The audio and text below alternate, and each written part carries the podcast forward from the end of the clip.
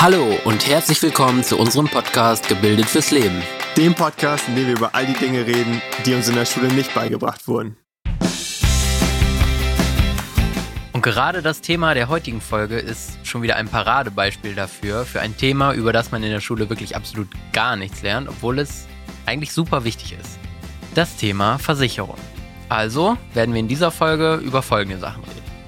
Zum einen wollen wir euch vorstellen, welche Versicherungen es überhaupt so gibt, dann welche davon in Deutschland gesetzlich verpflichtend sind, welche zwar optional sind, aber unserer Meinung nach doch äußerst sinnvoll über welche Versicherungen man vielleicht nachdenken sollte, je nachdem, in welcher Situation man so ist und auf welche man eher verzichten kann.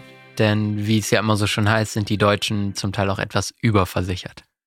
Und gerade weil es halt bei dem Thema Versicherung immer so eine gewisse Unklarheit gibt, wollen wir euch ein paar Hinweise mit auf den Weg geben, worauf man vor dem Abschluss einer Versicherung auf jeden Fall achten sollte und wie man am besten vorgeht, wenn man Versicherungsansprüche geltend machen möchte.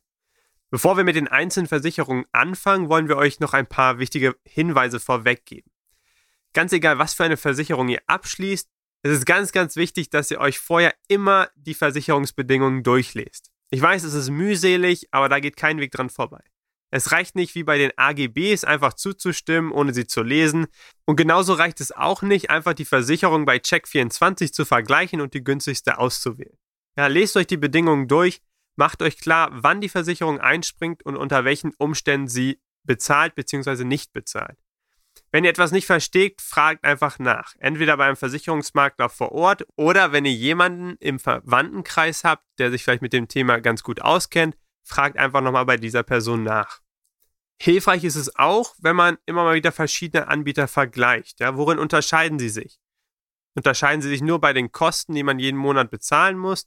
Und inwiefern unterscheiden sich vielleicht auch die Leistungen, die die jeweilige Versicherung dir bietet? Welche Versicherungssumme ist abgedeckt, falls es zu einem Unfall kommen sollte und so weiter. Es gibt viele Kategorien, auf die man da auf jeden Fall achten sollte. Und vorweg noch ein wichtiger Hinweis auch, wenn ihr mal in den Ernstfall kommt, dass irgendwie in Unfall verwickelt seid oder dass ihr die Leistung der Versicherung in Anspruch nehmen wollt, dann ist es ganz wichtig, dass man sich direkt nach dem Vorfall bei der Versicherung meldet. Weil manchmal, wenn ihr zu lange wartet, dann kann die Versicherung sagen, ja, wir springen jetzt nicht mehr ein, weil der Vorfall schon zu lange zurückliegt. Nachdem wir jetzt eher allgemein über wichtige Dinge bei Versicherungen geredet haben, wollen wir dann jetzt einsteigen und wirklich schon über spezielle Versicherungen reden. Und, und beginnen tun wir da dann erstmal mit den gesetzlich verpflichtenden Versicherungen.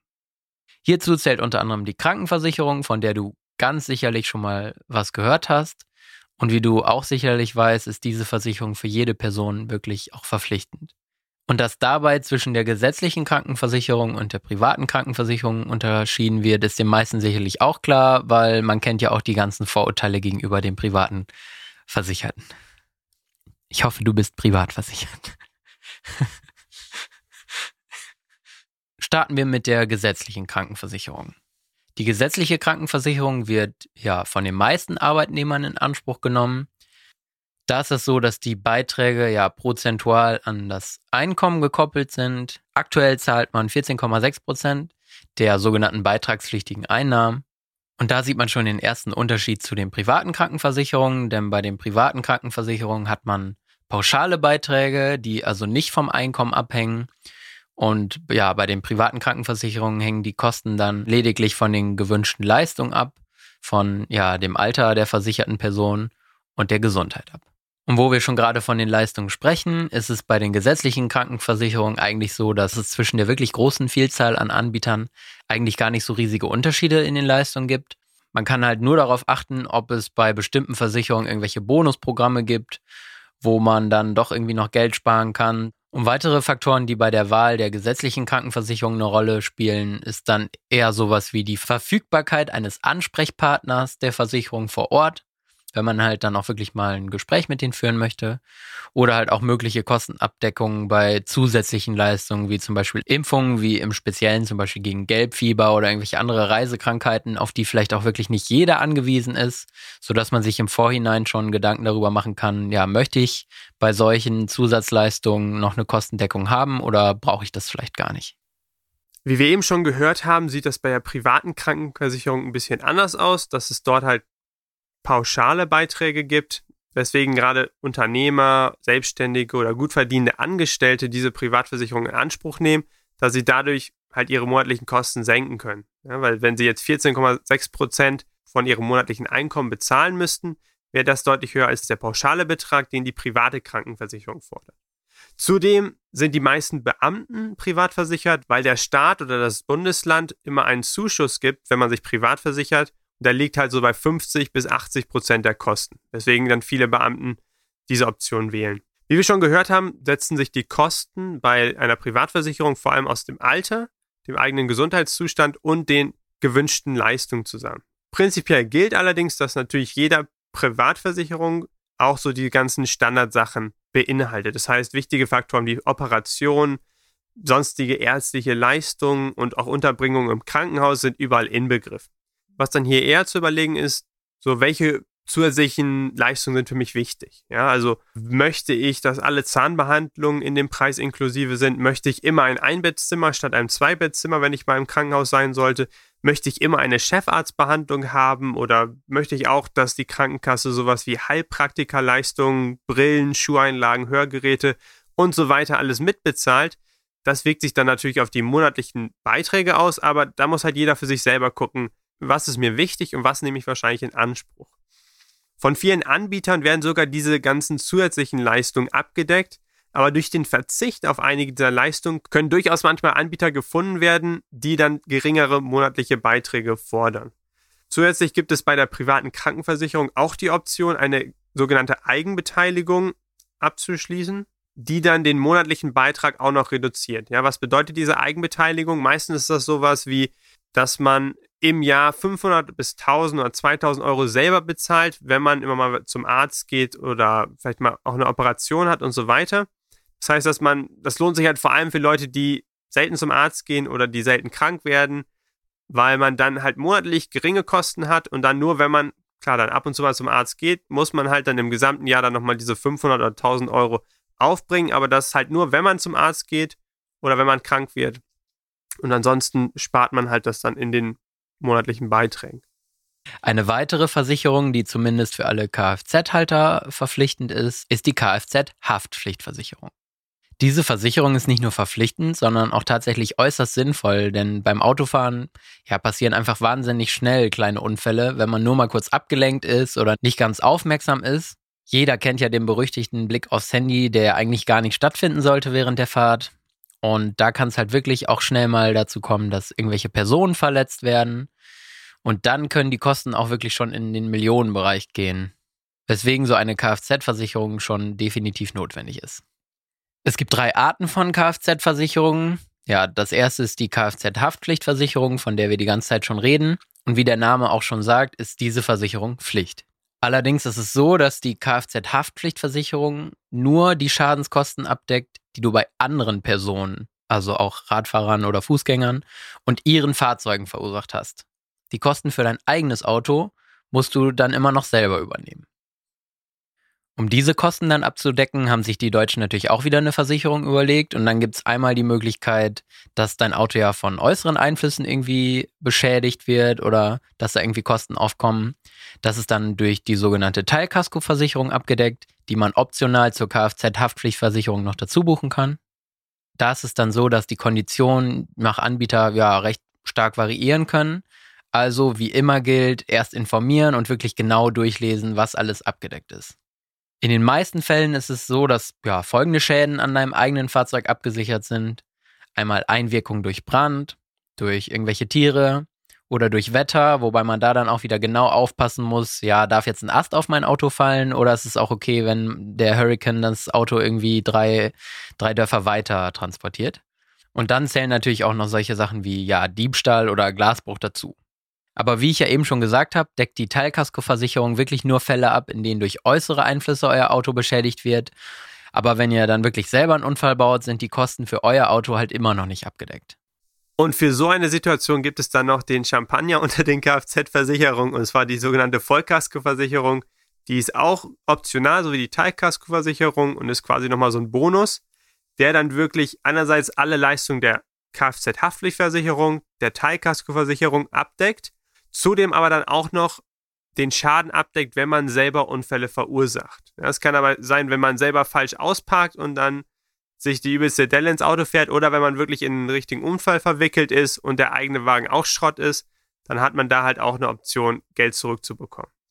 Ja, eine häufige Leistung, von der man eigentlich glaubt, dass Teilkaskoversicherung sie auch beinhalten würde, ist Vandalismus. Das heißt, da muss man wirklich nochmal genau nachgucken, ist das in meiner Teilkasko inbegriffen oder nicht, weil oftmals das wirklich dann auch nur die Vollkaskoversicherung liefert, dass wenn jemand irgendwie willkürlich euer Auto beschädigt und man nicht ausmachen kann, wer der Täter war, dann kriegt man halt meistens auch nur bei der Vollkaskoversicherung was von dem Schaden ersetzt.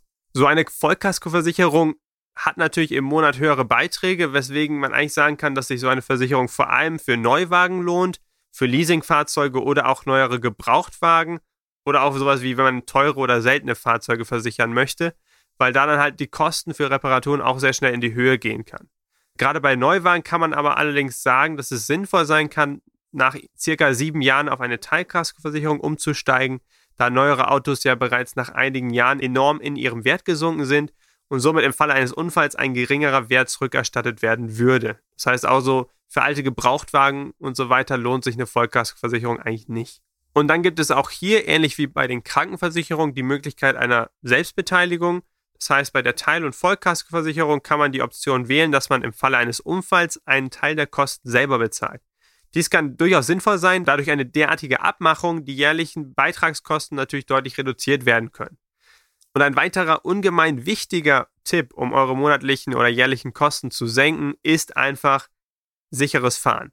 Also jedes Jahr, in dem ihr unfallfrei fahrt, senken sich dadurch eure Beitragskosten. Und auch wenn dir jetzt schon sicherlich der Kopf qualmt und du denkst, du hast echt schon viel über Versicherung gelernt, muss ich dich leider enttäuschen, wir sind gerade erst warm gelaufen. Aber ich kann dich beruhigen, über die nächste Versicherung gibt es zum Glück nicht so viel zu sagen. Und zwar geht es um die Berufshaftpflichtversicherung. Wie der Name ja schon erahnen lässt, schützt diese Versicherung Personen, die während der Ausübung ihrer beruflichen Tätigkeit einen Fehler machen, wodurch als Folge eine andere Person oder sogar mehrere Personen zu Schaden kommen. Und für einige Berufsgruppen ist diese Versicherung verständlicherweise auch verpflichtend. Dazu zählen unter anderem Anwälte, Notare, Ärzte, Architekten und Steuerberater. Ganz banales Beispiel, wenn der Arzt aus Versehen mal die falsche Arterie durchschneidet, dann könnte es durchaus recht schnell für ihn teuer werden, wenn er nicht in der beruflichen Haftpflichtversicherung ist. Nachdem wir nun die berufliche Schiene so mehr oder weniger abgedeckt haben, kommen wir jetzt zu der wichtigsten Versicherung, und zwar der Hundehaftpflichtversicherung. Und zwar, diese ist wirklich in manchen Bundesländern verpflichtend, so wie zum Beispiel in äh, Berlin, Hamburg, Niedersachsen, Sachsen-Anhalt, Schleswig-Holstein und Thüringen. In den anderen Bundesländern hängt es zum Teil dann von der Art und der Größe des Hundes ab, ob man die verpflichtend versichern muss. Ne, da zählen natürlich dann sowas wie Chihuahuas, Dackel und so, die muss man natürlich nicht versichern. Ne, da geht es dann eher so um die größeren Hunde. Warum sollte man diese Versicherung abschließen? Ja, ich sag mal so, es kann ja schnell passieren, dass wenn man den Hund nicht an der Leine hat, dass er einfach mal die Straßenseite wechselt und dann vielleicht ein Fahrradfahrer und Autofahrer ausweichen muss. Und wenn der dann einen Unfall baut, können die Kosten auch schnell in die Höhe gehen und äh, dadurch ist man dann natürlich haftpflichtversichert. Das gleiche gilt natürlich auch, wenn man jetzt einen größeren Hund hat, der irgendwen beißen sollte und dadurch dann medizinische Kosten oder sowas wie Schmerzensgeld auf einen zukommen, wird das auch durch die Hundehaftpflichtversicherung abgedeckt.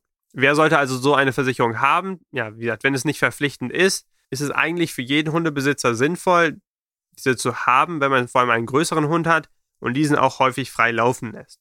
Und auch bei dieser Versicherung gibt es wieder die Option der Selbstbeteiligung. Die liegt meistens so zwischen 100 und 200 Euro pro Jahr. Denke, damit wollen die Versicherungen sich vor allem abdecken, wenn der Hund mal irgendwelche Sachschäden anstellt, wie wenn er jetzt zum Beispiel den Schuh von den Ver Verwandten oder Bekannten kaputt beißt, während die zum Kaffee vor Ort sind. Dann muss man das in dem Fall natürlich noch selber bezahlen, aber wenn man jetzt mehrere Vorfälle in einem Jahr hat, dann springt natürlich die Versicherung ein, um auch solche Sachschäden zu decken. Nachdem wir jetzt also den besten Freund des Menschen schon versichert haben, ist es jetzt natürlich auch noch sinnvoll, sich selber gegen seine Schusseligkeit versichern zu lassen. Analog zur Hundehaftpflichtversicherung gibt es also auch eine Privathaftpflichtversicherung. Dies ist die erste Versicherung, die wirklich komplett optional ist, aber unserer Meinung nach doch wahnsinnig sinnvoll ist. Also, warum sollte diese Versicherung abgeschlossen werden? Eigentlich ganz einfach. Wenn ihr zum Beispiel aus Versehen ja, Gegenstände von anderen Personen kaputt gemacht habt, müsst ihr normalerweise mit eurem Privatvermögen dafür aufkommen. Und das kann echt schnell teuer werden, wenn einem ja zum Beispiel das Handy von einem Freund mal aus der Hand fällt und man dafür dann ja eigentlich mal eben mehrere hundert Euro auf den Tisch legen muss. Entscheidend ist bei diesen Versicherungen auch, dass ja nicht nur Sachschäden damit abgedeckt werden, sondern auch Personenschäden, die durch ja deine eigene Fahrlässigkeit verursacht werden. Ähnliches Beispiel wie mit eurem Hund. Ihr geht unachtsam über die Straße und ein Auto muss euch irgendwie ausweichen und ja, fährt gegen eine Straßenlaterne oder fährt sogar in ein Haus rein. Da können natürlich die Schadenskosten schnell in die Höhe steigen. A, wegen des Sachschadens am Auto oder auch am Haus, aber auch Personenschäden können dabei schnell auftreten. Diese Versicherung deckt also viele finanzielle Risiken ab. Das heißt, wenn du durch deine eigene Fahrlässigkeit Schäden verursachst, sind die Kosten dafür abgedeckt. Nun zu der Frage, für wen eine solche Versicherung überhaupt sinnvoll ist. Ja, eigentlich für jeden, weil es kann halt einfach super schnell passieren, dass man wirklich aus Versehen einfach mal was von wem anderen kaputt macht. Meistens ist es aber so, dass man sich selber das erste Mal Gedanken über eine solche Versicherung erst nach der Erstausbildung oder seinem Studium machen muss, weil in den meisten Fällen man als Jugendlicher vorher oft noch über die Eltern mitversichert ist. Wenn du dir da nicht sicher bist, frag einfach mal nach. Gleiches gilt in der Regel eigentlich auch für die Krankenversicherung. Auch da, wenn du dir nicht sicher bist, einfach nachfragen. Was bei der Privathaftpflichtversicherung allerdings sehr wichtig ist, wenn man wirklich noch über seine Eltern mitversichert ist, ist, dass der Versicherungsanspruch im Allgemeinen die Haftung innerhalb einer versicherten Gemeinschaft ausschließt. Was heißt das jetzt auf verständlichem Deutsch? Naja, wenn du aus Versehen was von deinem Papa oder deiner Mama oder auch deinen Geschwistern beschädigst, dann ist halt ja diese Schadenssumme in der Versicherung im Allgemeinen nicht abgedeckt, weil das für die Versicherung dann so behandelt wird, als ob du dein eigenes Eigentum beschädigst. Das heißt, in einem solchen Fall müsstest du selbst für die Kosten aufkommen und würdest von der Privathaftpflichtversicherung kein Geld für die entstandenen Schäden ja, zurückbekommen. Die Beiträge für eine solche Versicherung laufen auf ungefähr 35 bis 75 Euro im Jahr hinaus was ja an sich erstmal ein sehr geringer Beitrag ist, dafür, dass in manchen Fällen Schadenskosten in Millionenhöhe abgesichert sind. Dennoch fällt auf, dass es zwischen den jährlichen Beiträgen eine vergleichsweise große Spanne gibt und die wirkt sich dann natürlich auch wieder darauf ab, was ist mit der Versicherung überhaupt abgedeckt. Die meisten Versicherungen umfassen meist so eine Deckungssumme zwischen 5 und 20 Millionen Euro, aber in aller Regel reichen auch 5 bis 10 Millionen aus, wenn jetzt nicht gerade der LKW, den ihr ablenkt, in irgendeine Brücke fährt, die dann zusammenbricht und irgendwie noch drei Oldtimer einquetscht. Also, weil es in den meisten Fällen halt wirklich nur um kleine Sachschäden geht, die eine solche Versicherung dann übernehmen muss. Ein weiterer Punkt, auf den man bei der Versicherungswahl achten sollte, ist die sogenannte Ausfalldeckung. Was meint das? Wenn eine andere Person euch Schaden zufügt und diese nicht bezahlen kann, dann springt bei der Ausfalldeckung eure eigene Versicherung ein, um den Schaden zu übernehmen. Und ein letzter Punkt, der vor allem für Mieter sehr wichtig ist, ist ja der Schlüsselverlust, wenn man zur Miete wohnt. Weil da kann es dann ja auch schnell passieren, dass einige Schlösser ausgetauscht werden müssen in so einem Mietshaus und die Kosten dafür schnell mehrere tausend Euro betragen. Und in einem solchen Fall ist es dann natürlich schon gut und sinnvoll, wenn eure Versicherung dafür aufkommen würde. Nachdem wir nun geklärt haben, was passiert oder wie ihr abgesichert seid, sollt, wenn ihr selber mal Fehler macht und ja, unaufmerksam seid und dadurch Schäden entstehen, wollen wir uns jetzt nochmal einen Bereich anschauen, der ungemein wichtig ist. Und zwar einerseits, wenn ihr vielleicht durch eure eigene Fahrlässigkeit körperliche oder gesundheitliche Schäden davon zieht oder auch wenn ihr durch Einwirkung von anderen, ob das jetzt ein Unfall ist oder sonst was, nicht mehr arbeiten könnt. Ja, wenn ihr so gesundheitlich eingeschränkt seid, dass ihr euren Beruf nicht mehr ausüben könnt. Ja, dafür gibt es die sogenannte Berufsunfähigkeitsversicherung oder bei Beamten wird es auch Erwerbsunfähigkeitsversicherung genannt ja, diese Versicherung ist ungemein wichtig, da es ja immer mal passieren kann, dass man in einen Unfall verwickelt ist oder schwer erkrankt oder anderweitig unglücklich sich verletzt. Und sollte man dann infolge dieser Einwirkung nicht mehr seine berufliche Tätigkeit ausüben können, springt die Berufsunfähigkeitsversicherung ein und bezahlt einem jeden Monat eine vorher festgesetzte Summe. Die liegt dann meistens so, sag mal, bei 800 bis 1000 Euro pro Monat, je nachdem, wie viel man halt monatlich einzahlt. Gut, wer braucht sowas? Generell kann man sagen, dass es bereits für Schülerinnen und Schüler oder Auszubildende oder auch Studierende schon sinnvoll ist, in diesem Alter eine Berufsunfähigkeitsversicherung abzuschließen, da man eben, wenn man noch nicht gearbeitet hat, auch keinen Anspruch hätte auf eine Erwerbsminderungsrente. Ja, diese kriegen erst Berufstätige, die länger als fünf Jahre gearbeitet haben. Und wenn diesen Personen dann etwas zustößen würde, sodass sie nicht mehr länger arbeiten können, würden sie aus dieser Erwerbsminderungsrente monatlich einen gewissen Beitrag kriegen, um ja, ihren Lebensunterhalt zu finanzieren. Aber da dieser meistens äußerst gering ausfällt, empfiehlt es sich auch für arbeitstätige Menschen, immer noch eine Berufsunfähigkeitsversicherung abzuschließen, um wenigstens einen gewissen Lebensstandard zu behalten. Das heißt, das Entscheidende bei einer Berufsunfähigkeitsversicherung ist halt einerseits, welchen monatliche Rente erhalte ich im Falle einer Berufsunfähigkeit und was sind meine monatlichen Beiträge, die ich halt vorweg immer bezahlen muss. Gut, diese monatlichen Kosten sind vor allem an Sachen gekoppelt wie, was ist mein Beruf und welchen Risiken bin ich da ausgesetzt. Das heißt, wenn man zum Beispiel ein Maurer ist oder auf einer Baustelle arbeitet, ist das Risiko, dass man sich körperlich stark verletzt, natürlich deutlich höher, als wenn man Lehrer wird. Yay. ähm, ja, ähm, ja. Oder den ganzen Tag nur am Computer arbeitet. Wichtig dabei ist nochmal im Kopf zu behalten, angenommen, man ist jetzt Maurer, man verletzt sich schwer und kann jetzt den Maurerberuf dadurch nicht mehr ausüben, aber man könnte ja rein theoretisch noch an einem Computer arbeiten oder sonst was. Das spielt keine Rolle, ob man noch weitere Jobs machen könnte, sondern es geht nur darum, ob man den zuletzt ausgeübten Beruf, den man auch bei der Versicherung angegeben hat, nicht mehr weiter ausüben kann. Und dann springt diese Versicherung ein. Was zu einem gesunden Berufsleben natürlich dazugehört, ist auch der Urlaub. Und eine wichtige Versicherung, die dabei häufig in Anspruch genommen werden sollte, ist die Auslandsreisekrankenversicherung. Der Name erklärt alles. Gehen wir zur nächsten Versicherung. okay. Jetzt fragt man sich vielleicht, warum sollte man diese Versicherung überhaupt abschließen, wenn man ja schon eine Krankenversicherung hat? Es ist so, bei Verletzungen, Erkrankungen oder anderen Behandlungen im Ausland zahlt nur die Auslandskrankenversicherung. Wer braucht diese Versicherung? Naja, auf jeden Fall alle Kassenpatienten, weil in den gesetzlichen Krankenversicherungen ist eine Auslandskrankenversicherung in der Regel nie mit inbegriffen. Die Privatpatienten, also die Personen, die privat krankenversichert sind, müssen das mit ihren Krankenkassen abklären, ob Behandlungen im Ausland auch abgedeckt sind oder nicht. Worauf sollte beim Abschluss einer solchen Krankenversicherung geachtet werden? Es gibt verschiedene Arten von Auslandsreisen Krankenversicherung. Deutsche Sprache, schöne Sprache. Oh Gott. Es gibt verschiedene Arten von Auslandsreisen Krankenversicherung. Es gibt den sogenannten Einmalschutz. Wie der Name schon sagt, ist man dann versichert für genau eine Reise und diese Reise darf auch nur weniger als 45 Tage dauern. Dann gibt es den sogenannten Jahresschutz. Darüber ist man für alle Reisen innerhalb eines Jahres versichert, die allerdings jeweils auch weniger als 45 Tage andauern dürfen. Diese Option lohnt sich aber meistens schon für alle, die mindestens zweimal im Jahr im Ausland Urlaub machen. Und wenn man dann mal Work and Travel machen möchte oder für Au pair oder andere längere Auslandsaufenthalte im Ausland. und genau. Und wenn man dann mal sowas wie Work and Travel oder Au pair oder Praktika im Ausland machen möchte, die länger als 45 Tage dauern, dann muss meistens eine separate Langzeitversicherung abgeschlossen werden. Diese wird dann oft entweder nach Anzahl der Tage oder nach der Anzahl der Monate im Ausland errechnet. Wie sieht das mit den Kosten aus? Naja, bei manchen Versicherungsanbietern variieren die Kosten je nach Reiseregion. Es wird zum Teil unterschieden zwischen dem Ziel Europa oder äh, dem weltweiten Ziel, allerdings dann ohne USA und Kanada und weltweit, was dann alle Länder, also auch USA und Kanada beinhaltet. Wenn ihr euch jetzt fragt, warum gibt es diese Unterscheidung zwischen weltweit mit und ohne USA und Kanada? Naja, in den USA und in Kanada sind die medizinischen Behandlungen einfach unglaublich teuer und deswegen unterscheidet die Versicherung nochmal zwischen diesen Reisezielen.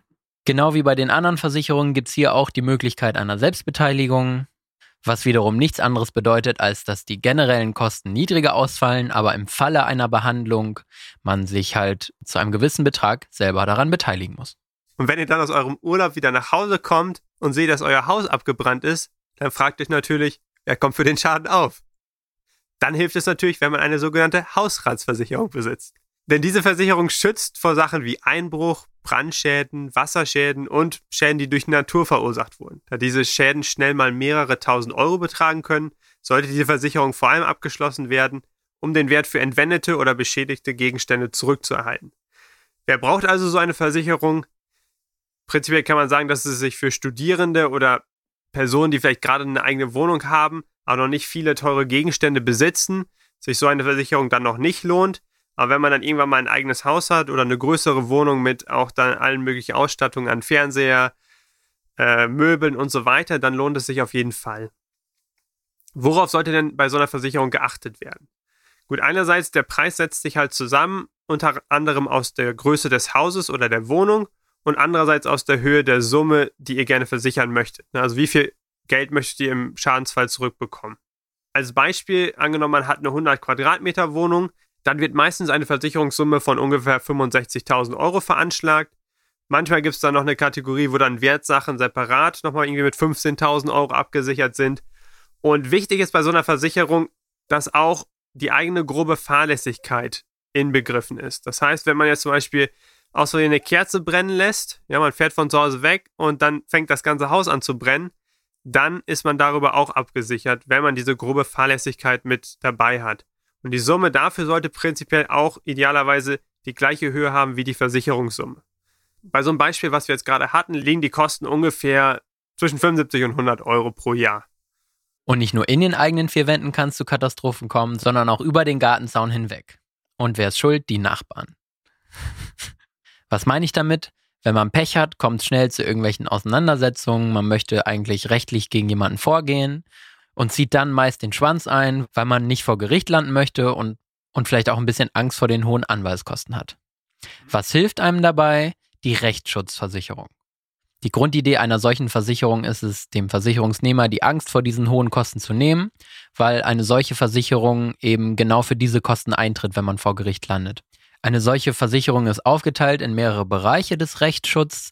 Da gibt es einmal den Privatrechtsschutz, der tritt ein, wenn ich als Person verklagt werde, zum Beispiel, weil jemand mir unterstellt, ich habe irgendwas beschädigt oder so.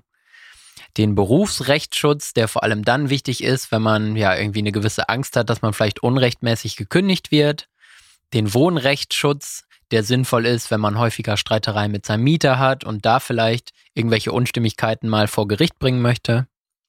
Und den Verkehrsrechtsschutz, der dann einspringt, wenn man ja im Straßenverkehr in irgendwelche rechtlichen Konflikte verwickelt ist.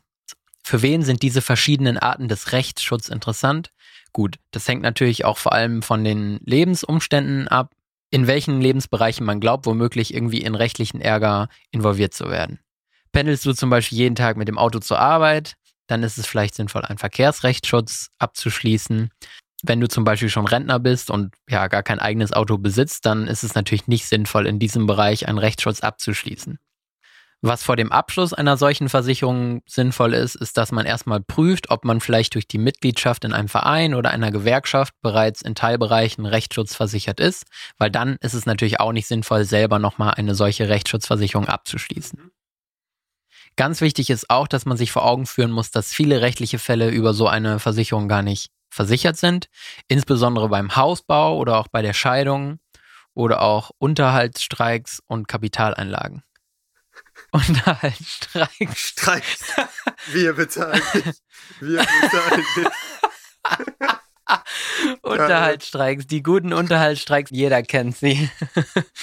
okay, ähm, Scheidung, Unterhaltsstreits oder auch Kapitalanlagen. Wie du also sicherlich gemerkt hast, eine solche Rechtsschutzversicherung ist schon sehr optional, da sie auf wirklich einen sehr speziellen Bereich des Lebens auch abspielt aber wenn du in genau diesem Bereich Unsicherheiten verspürst oder vielleicht sogar auch irgendwie Angst hast, dass es da schnell zu Konflikten kommt oder sogar schon Konflikte in diesen Bereichen erlebt hast und du dich da wirklich absichern möchtest, dass du im Zweifelsfall auf jeden Fall vor Gericht gehen kannst, ohne auf diesen Kosten sitzen zu bleiben, ist eine solche Versicherung auf jeden Fall sinnvoll.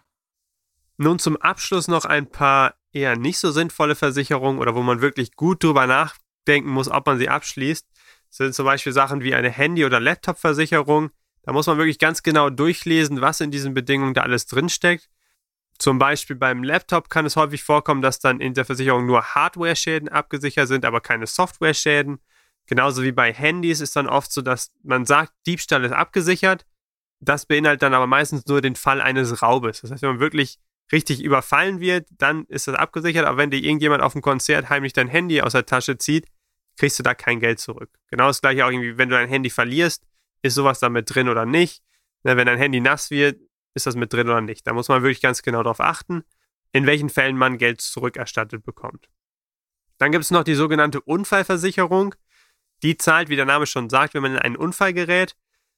Das bezieht sich vor allem darauf, wenn man zum Beispiel in der Freizeit aktiv unterwegs ist, Extremsportarten betreibt, dann kann so eine Versicherung vielleicht sinnvoll sein, aber generell kann man eher darauf verzichten, weil einerseits kriegt man nur Geld, wenn man langfristige gesundheitliche Schäden aus einem Unfall davonträgt.